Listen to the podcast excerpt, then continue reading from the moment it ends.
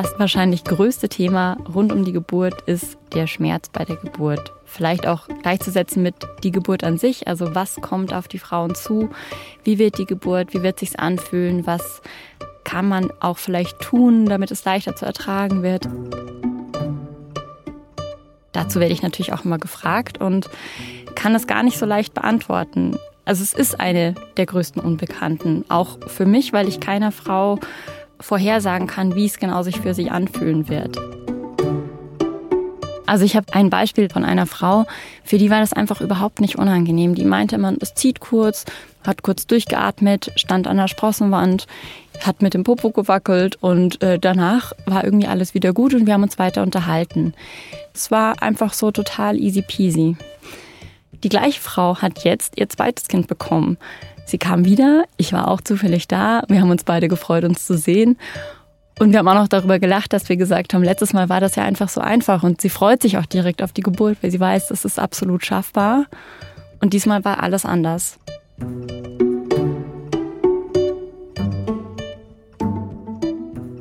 Maja Böhler ist Hebamme in einem großen Krankenhaus. Ihr Alltag kann wunderschön und lustig sein, aber auch dramatisch und anstrengend. In diesem Podcast erzählt sie Geschichten aus ihrem Alltag. Diesmal über Schmerzen bei der Geburt.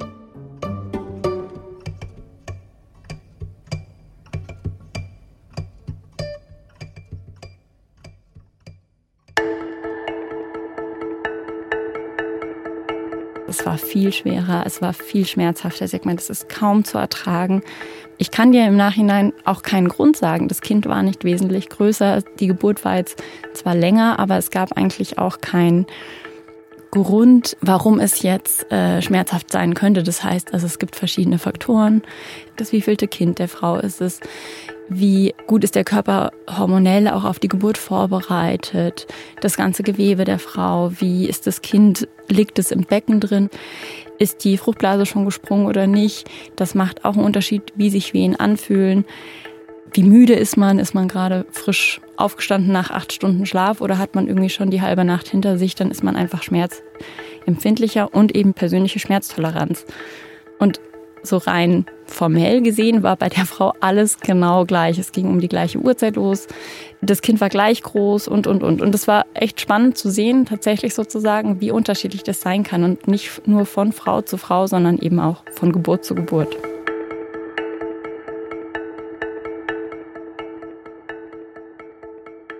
Ich glaube, das ist ein Faktor, der vielen Frauen Angst macht es ist halt Unsicherheit, aber die Unsicherheit schürt bei vielen die Angst. Und das versucht man immer im Vornherein zu nehmen oder zu bearbeiten. Und man hat als Hebamme verschiedene Möglichkeiten, wie ich die Frauen auf die Geburt vorbereiten kann. In der Hoffnung, dass es für sie dann leichter wird und zum Beispiel eben auch die Angst reduziert. Aber es ist halt keine Garantie, weil ich, wie gesagt, ich kann es nicht vorhersagen, wie es sich für die Frau genau anfühlen wird. Und das ist eigentlich ganz spannend, weil ich es immer da, manchmal damit vergleichen wollte. Zum Beispiel ist es wie ein Marathonlaufen. Dafür trainiert man, das übt man, da bereitet man sich vor. Und das Gute ist, ich kann immer mal wieder erleben, wie reagiert mein Körper auf das Laufen, wie fühlt sich Muskelkater an, wie fühlen sich 10 Kilometer an, 20, aber vielleicht auch 30. Und das kann ich bei einer Geburt einfach nicht, weil ich kann ja nicht Wehen simulieren für eine Frau. Und Übungswehen, Menstruationsschmerzen können einfach komplett anders sein als echte Geburtswehen. Und ich frage die Frauen unter der Geburt immer, wie fühlt sich das jetzt gerade für sie an? Hat sich das vielleicht auch verändert? Wo ist der Schmerz lokalisiert? Ist der vorne am Bauch? Ist der hinten am Rücken? Ist der in den Leisten? Ist es ein Ziehen? Ist es ein Stechen? Ist es kontinuierlich da oder kommt es und geht es? Weil das ist eben das Besondere an einem Geburtsschmerz bzw. einer Wehe ist eben, eine Wehe kommt und geht. So soll sie sein. Laut Lehrbuch kann die anstrengend sein, die soll gar nicht unbedingt schmerzhaft sein, aber eine Wehe hat einen Anfang und ein Ende zu haben und soll auch eine Pause dazwischen haben. Und das ist das Schöne, weil im Vergleich zu einem Kopfschmerz oder zu einem Blinddarm ist einfach das temporär und dazwischen ist alles gut. Und das sagen auch die Frauen selber. Und das ist total spannend, dass sie sagen, jetzt ist einfach vorbei und dann ist einfach alles wie immer und nichts. Und gerade eben war es irgendwie schlimm und jetzt ist doch wieder fein. Und jetzt dann kann man sich wieder unterhalten und dann lachen sie und dann essen sie und trinken sie. Und die Begleitpersonen sind oft total fasziniert, dass sie denken, hä, gerade eben war die irgendwie total weg und das war alles furchtbar. Und jetzt ist sie einfach weiter ein Schnitzel. Und das ist total spannend für Leute. Und lustigerweise auch für für mich und meine Kolleginnen ist es manchmal spannend, ähm, gerade wenn die Leute selber dann Kinder bekommen, spannend zu erleben. Und ich habe eine gute Freundin und Kollegin von mir, die ist äh, geburtshilfliche Ärztin, bei der Geburt begleitet und die saß da und meinte, das ist so spannend, ich hätte das nie geglaubt. Ich habe das zwar immer gesehen und miterlebt, aber ich hätte es den Frauen einfach nicht geglaubt. Das ist einfach weg. Und dann kommt es wieder und dann ist es schlimm und dann ist es wieder weg. Und das war so lustig, weil wir es ja wirklich tagtäglich erleben und sie konnte sich das trotzdem irgendwie selber nicht vorstellen. Und das, das hat es, ihr Bild auf, auf Geburt und sowas sehr geändert. Aber trotzdem ist immer die Frage, muss ich als Hebamme selber ein Kind geboren haben, um das gut einschätzen zu können, um gut äh, begleiten zu können? Kann sein, kann aber auch nicht sein, weil der, der Punkt ist, ich habe dann eine Erfahrung. Eine Geburtserfahrung, die ich selber gemacht habe, ein Schmerzerleben, das ich selber gehabt habe. Und das ist subjektiv und das ist auch noch auf diese Situation bezogen so gewesen. Das kann aber, wie gesagt, wie bei dem anderen Beispiel bei einer anderen Geburt ganz gleich sein. Und ich darf daraus natürlich eine Erfahrung ziehen, aber ich darf sie nicht allen Frauen aufzwingen. Ich darf nicht sagen, für mich war eine Geburt vielleicht einfach, stellen Sie sich doch jetzt nicht so an. So schlimm ist das nicht.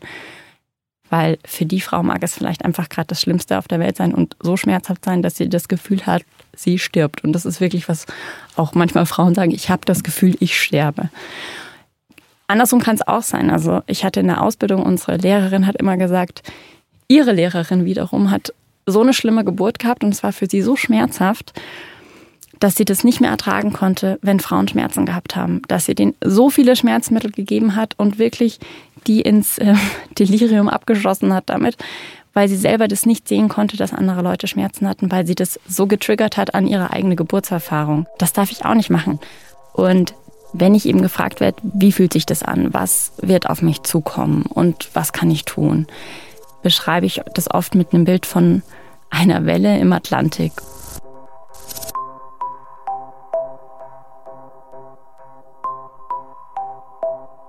Die Geburt ist eben die große Unbekannte, genauso wie so eine Welle, die auf mich zurollt. Und ich sehe sie von weitem vielleicht anrollen, aber ich kann es vielleicht noch gar nicht einschätzen. Wenn sie näher kommt, wie groß baut sie sich auf?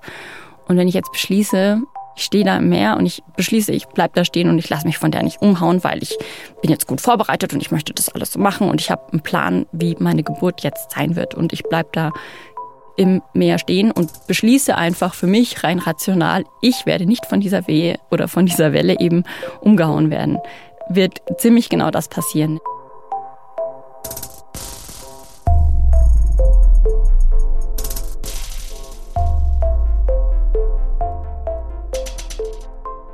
Aber wenn ich erstmal abwarte, schaue, was auf mich zukommt, natürlich weiß ich, da kommt eine Welle und ich weiß, die wird mir jetzt erstmal per se nichts tun und ich bleibe erstmal entspannt, kann ich auch die Welle auf mich zurollen lassen. Lass mich von der Welle hochheben, lass mich eine kurze Zeit von der Welle tragen und dann wird, wenn die Welle sich zurückzieht, wird sie mich auch wieder auf dem Boden absetzen.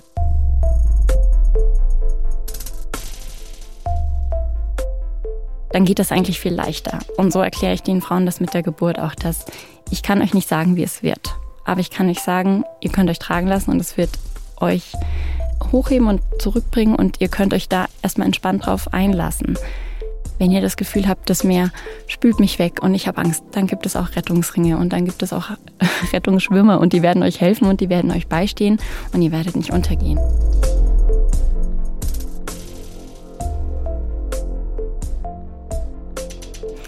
Das geht eben davon von Atemtechnik, von Bewegungen, die man tun kann, dass sie einen entlasten, von wärmenden Kissen oder Wärmflaschen über Badewanne bis hin zu invasiveren Maßnahmen, das heißt so eine sogenannte PDA, so eine epidurale Anästhesie. Und ich muss mich nicht vorher für eine Sorte entscheiden.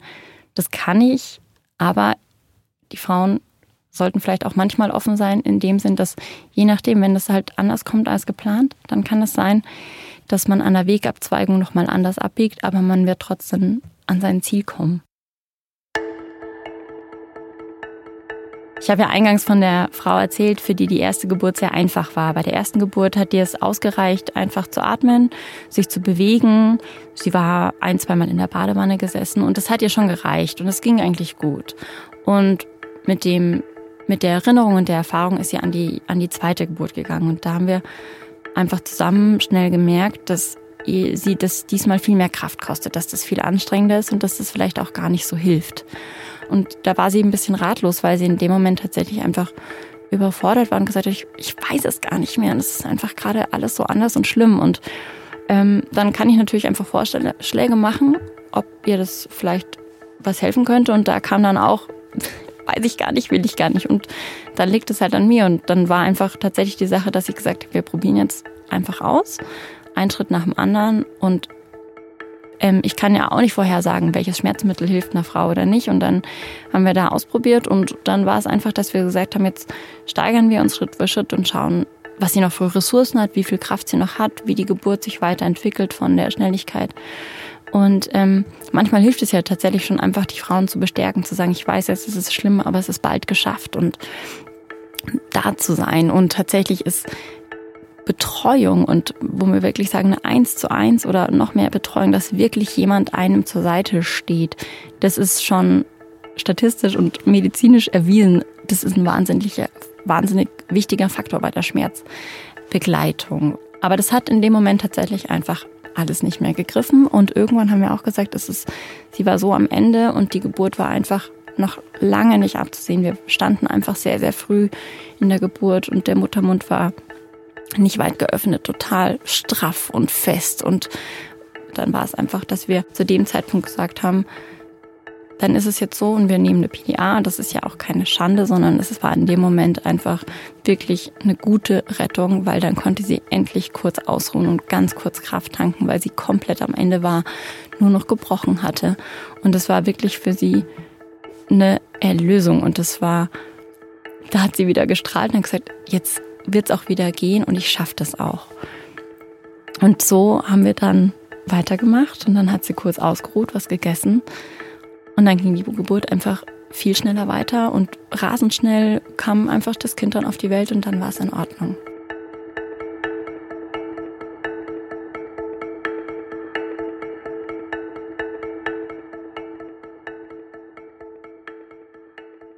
Zur PDA muss ich vielleicht ein paar Worte sagen und die, die Frage ist tatsächlich, ne, die PDA hat irgendwie so ein bisschen zwiespältigen Ruf. Ähm, zum einen ist es, keine Frau muss doch heute mehr Schmerzen ertragen bei einer Geburt. Warum denn nicht? Das ist toll und das ist modern und das ist in Anführungszeichen so einfach. Zum anderen hat sie einen total schlechten Ruf, weil A, die Frauen sich schlecht fühlen, die denken, ich bin ein Versager, weil ich hab's nur mit PDA geschafft und immer ganz geknickt sind. Auch zum Beispiel, dass es natürlich in vielen Foren, ähm, Interviews oder, oder, oder Artikeln auch heißt, eine PDA wäre total ungünstig für eine Geburt. Und das mag auch in, für manche Dinge stimmen, nämlich eine PDA hat auch Nebenwirkungen. Eine PDA ist eine medizinische Maßnahme. Jede medizinische Maßnahme hat Risiken. Das heißt, es kann sein Infektionen, Blutungen, Nervenschäden bis hin zur maximal, das muss bei der Aufklärung immer gesagt werden, auch bis hin zur Querschnittslähmung, weil die wird am Rücken gelegt, allerdings nicht ins Rückenmark, sondern in einen ganz tieferen Punkt. Da sind aber trotzdem noch Nervenfasern und es kann natürlich zu Schädigungen kommen. Das ist aber wahnsinnig selten. Ich sage immer dazu, alles, was in Deutschland an der schwangeren Frau gemacht werden darf, die Sachen, die man nehmen darf, die sind wirklich sicher. Und dazu gehört halt auch die PDA, die gibt's schon lange, die gibt's schon, schon mehr als 40, 50 Jahre, so wirklich ein, ein durch optimiertes Verfahren, wie es gemacht wird. Was allerdings manchmal sein kann, dass nach der Anlage von der PDA und den Medikamenten, die dann darüber gegeben werden, dass es sein kann, dass die Beine so schlapp sind, dass man nicht mehr aufstehen oder sie gar nicht mehr bewegen kann. Warum das so wichtig ist, ist, weil Bewegung unter der Geburt essentiell ist. Bewegung ähm, aus den Beinen, aus dem Rücken, Wirbelsäule und das Becken zu bewegen, ist ganz wichtig und hilfreich, weil das dem Kind im Geburtskanal dabei hilft, den Weg zu finden. Und das ist einfach ein, ein Spiel von zwei Menschen. Das ist das Kind, das sich bewegen kann, aber das ist auch die Mutter, die sich bewegt. Und dadurch verschiedene Räume oder einfach Platz schaffen kann im, im Becken. Und deswegen ist es so wichtig. Auch die Schwerkraft, die mit im Rahmen der Geburt mitwirkt, kann ich ja entweder ausschalten, indem ich mich komplett hinlege und da liegen bleibe oder aufstehe oder vielleicht auch mal in aufrechte, also unterschiedlichste Positionen gehe. Je nachdem kann ich da ähm, verschiedenen Einfluss drauf nehmen. Und deswegen ist es so wichtig. Spannenderweise sieht man das ja, dass die Frauen das von ganz natürlichem Instinkt aus immer machen. Jemand, ne, der mal eine Frau unter der Geburt beobachtet hat, die unbeeinflusst ist, die wird sich fast immer bewegen und hin und her schwingen und ähm, mal von einem Fuß auf den anderen gehen oder einfach das Becken hin und her bewegen oder den Rücken ausstrecken. Das sind einfach Dinge, die mache ich natürlicherweise. Und mit der PDA, wenn ich die jetzt lege und die Frau ist komplett betäubt, ist das einfach ein Riesenstolperstein.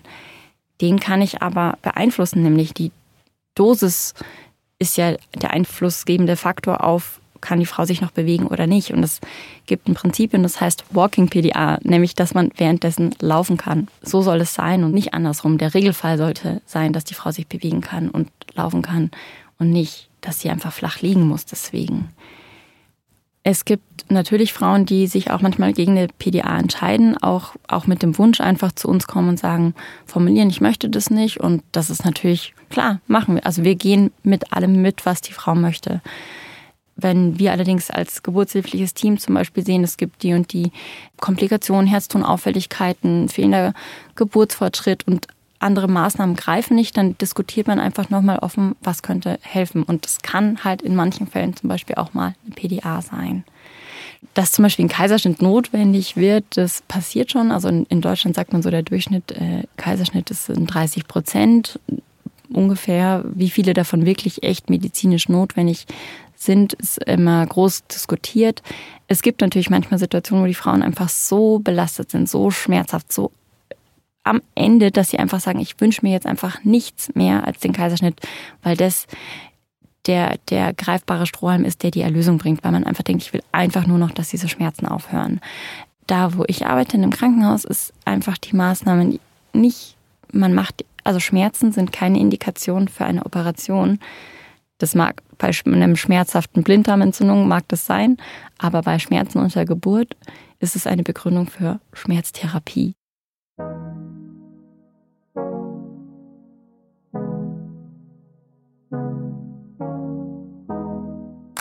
Und ich hatte mal einen Mann, der war von seiner Frau total gut instruiert worden, was sie halt wollte und was sie nicht wollte unter der Geburt. Und sie hatte ihm halt davor dreimal gesagt, ich will auf gar keinen Fall eine PDA. Und sie hat nur noch gebrüllt, dass sie jetzt einen Kaiserschnitt will und sie kann nicht mehr, sie kann nicht mehr, sie kann nicht mehr.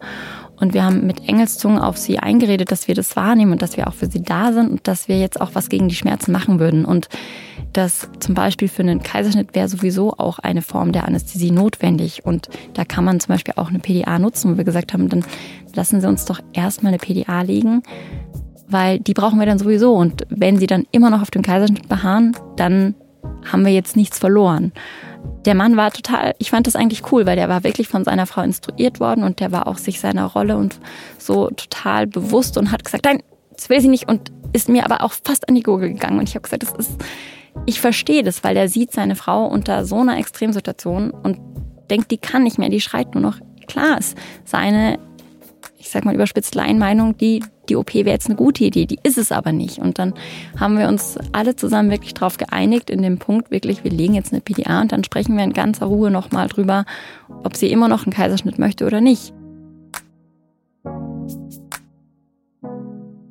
Und dann lag die PDA. Ich bin, nachdem Anästhesist fertig war, quasi auch, habe ich die Frau angeschaut, hat gemeint, so, und wir wollten ja nochmal über den Kaiserschnitt reden und, und wir sind da schon offen, wir wollen es ihnen nicht verwehren und so. Und sie meinte so, hä, warum? Aber mir geht's doch gut. Und ach so, nee, nee, das habe ich ja nur vorhin gesagt, weil mir ging's echt nicht so gut, wo ich dachte, ja, genau, deswegen haben wir das gemacht. Und dann war ich halt einfach ganz froh und der Mann fiel mir echt fast küssen um den Hals und gesagt, Dankeschön, Entschuldigung, ich habe wirklich gedacht, das wäre jetzt.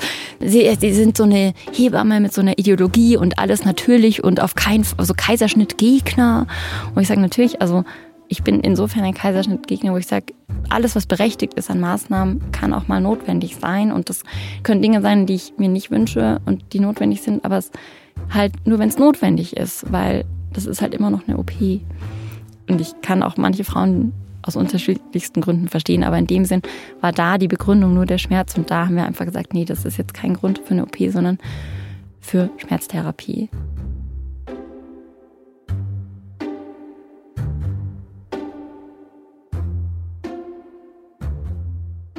Ich habe aber auch schon die Geschichte andersrum erfahren. Eine Freundin von mir hat mir nach der Geburt berichtet, ja, es ist ein Kaiserschnitt geworden. Und ich meinte, ah, warum magst du das erzählen? Und sie so, ja, also ich hatte schon ganz früh, also sie hatte noch kaum Wehen, aber die fand sie einfach total schlimm und schmerzhaft. Und dann wurde ihr in dem Krankenhaus, wo sie war, gesagt, naja, wenn sie das schon nicht aushalten, wie wollen sie dann jemals eine Geburt aushalten? Dann machen wir doch jetzt einfach direkt einen Kaiserschnitt, oder?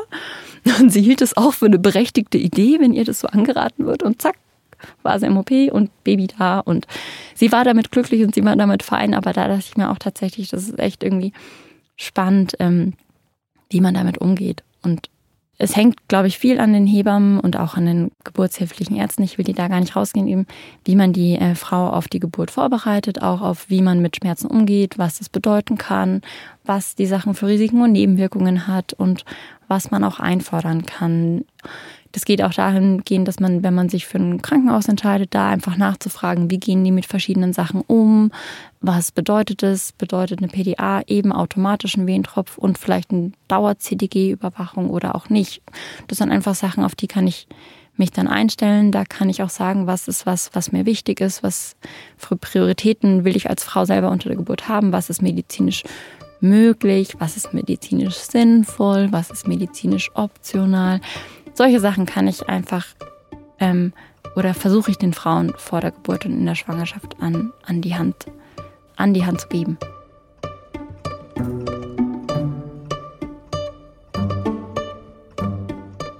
Nach der Geburt heißt es immer, der Schmerz ist wie weggeblasen. Und ich glaube, das stimmt nicht.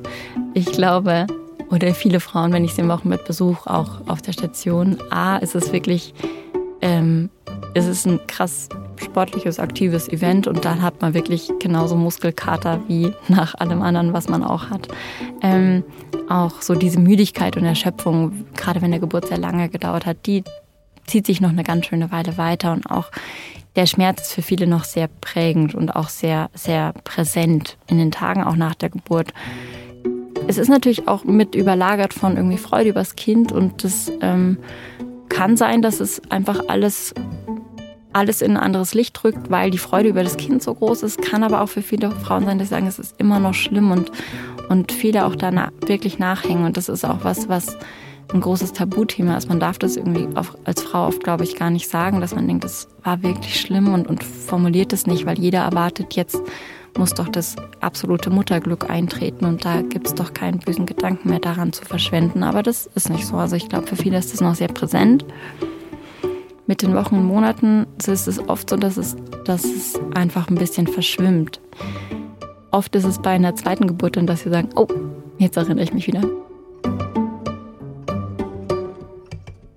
Der SZ-Magazin-Podcast wird produziert von Vincent Vitus Leitgeb, Carlo Sarski und Laura Terberl.